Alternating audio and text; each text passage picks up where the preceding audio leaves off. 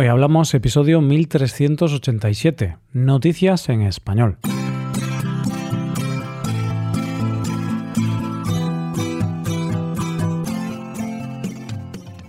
Bienvenido a Hoy Hablamos, el podcast para aprender español cada día.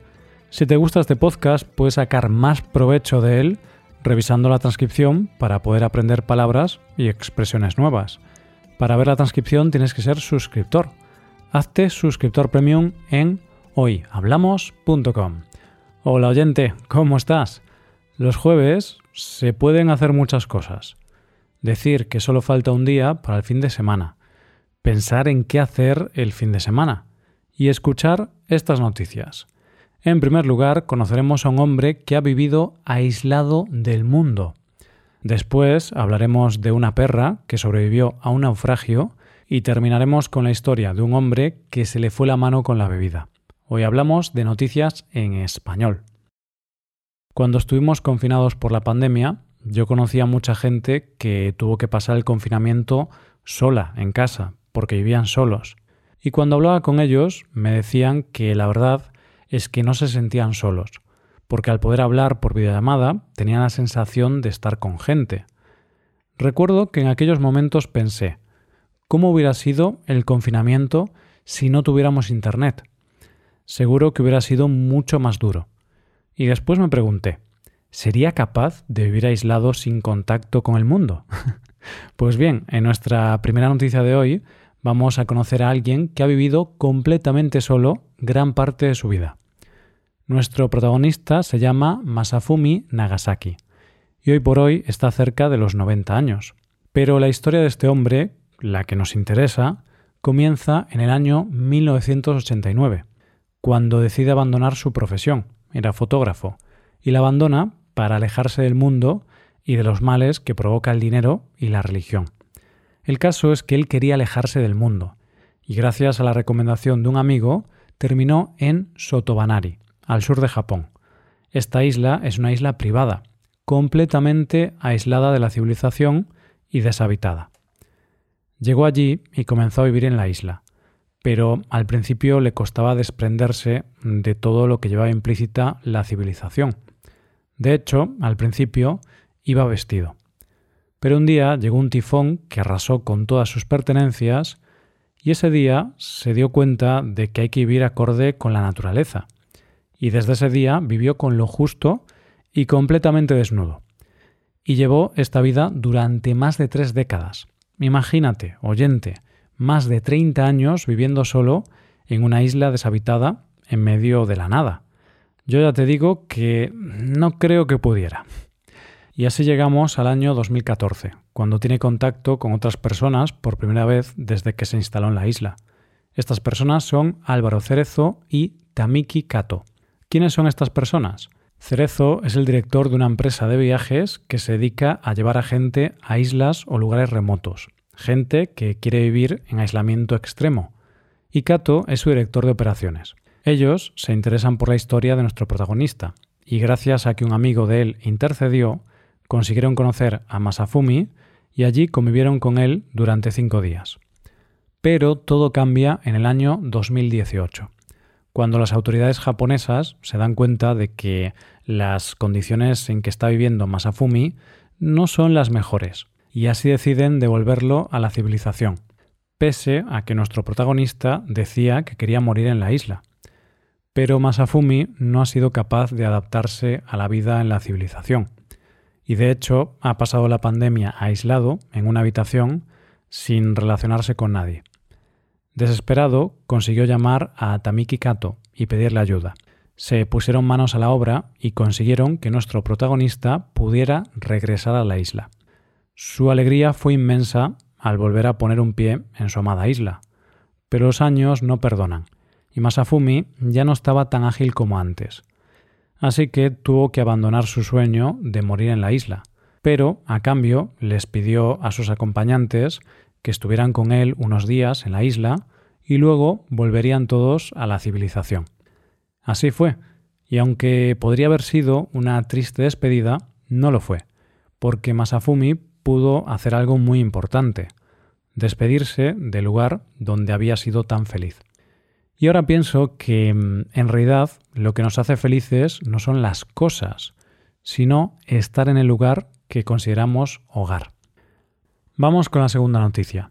No suelo viajar mucho en barco, pero he de reconocerte que siempre que me monto en uno, instintivamente busco con la mirada dónde está la línea de costa. ¿Para qué? Para saber a dónde tengo que nadar en caso de caer al mar por naufragio. Aunque no soy muy buen nadador, así que tampoco creo que me sirviese de mucho saber a dónde tengo que ir. bueno, pues de esto vamos a hablar, de un naufragio. Nuestra protagonista se llama Yoli y es una perra que hace unos días viajaba en barco con sus dueños camino de Ibiza.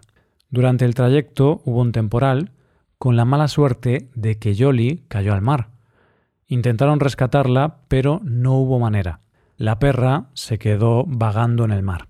Evidentemente, los dueños la dieron por perdida, que es una manera sutil de decir muerta.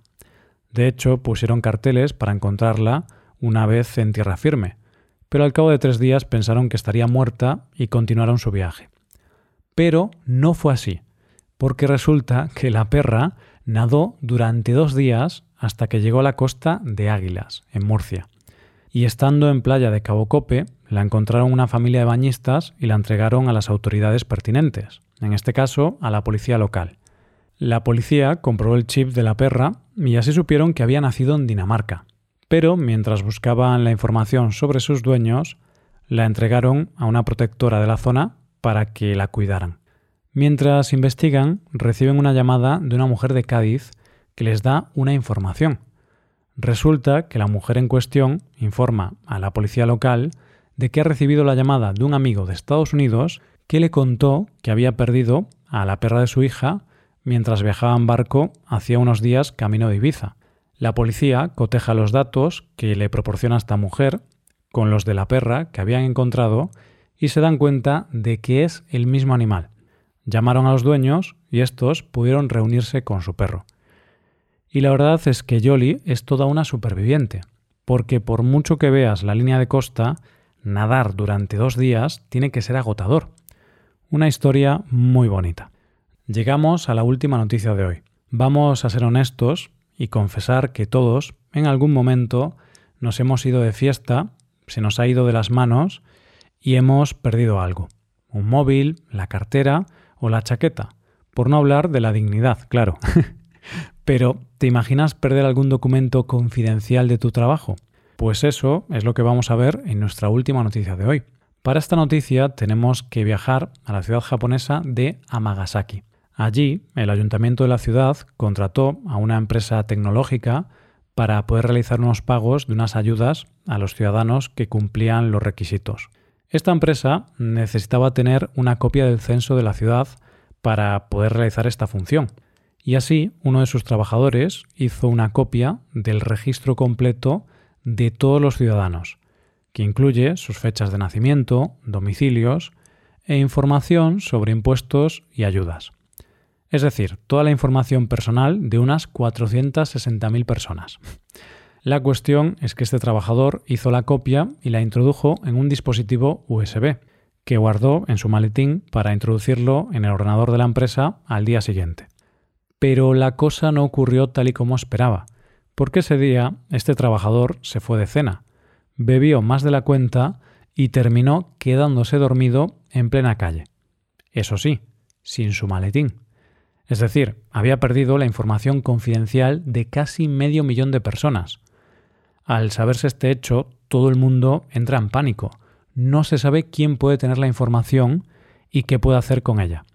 Hasta el ayuntamiento tuvo que mandar un mensaje de tranquilidad a sus ciudadanos, diciéndoles que estuvieran tranquilos, porque esa información estaba protegida por una contraseña de 13 caracteres. El hombre, como si de una película se tratara, decide que tiene que enmendar su error y decide volver sobre sus pasos. Y así llegó al lugar donde había cenado y donde había perdido el control. Y allí estaba su maletín.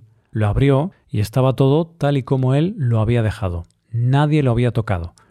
Y lo cierto es que este hombre tuvo suerte de ser japonés, porque a nadie se le ocurrió abrir el maletín o llevárselo.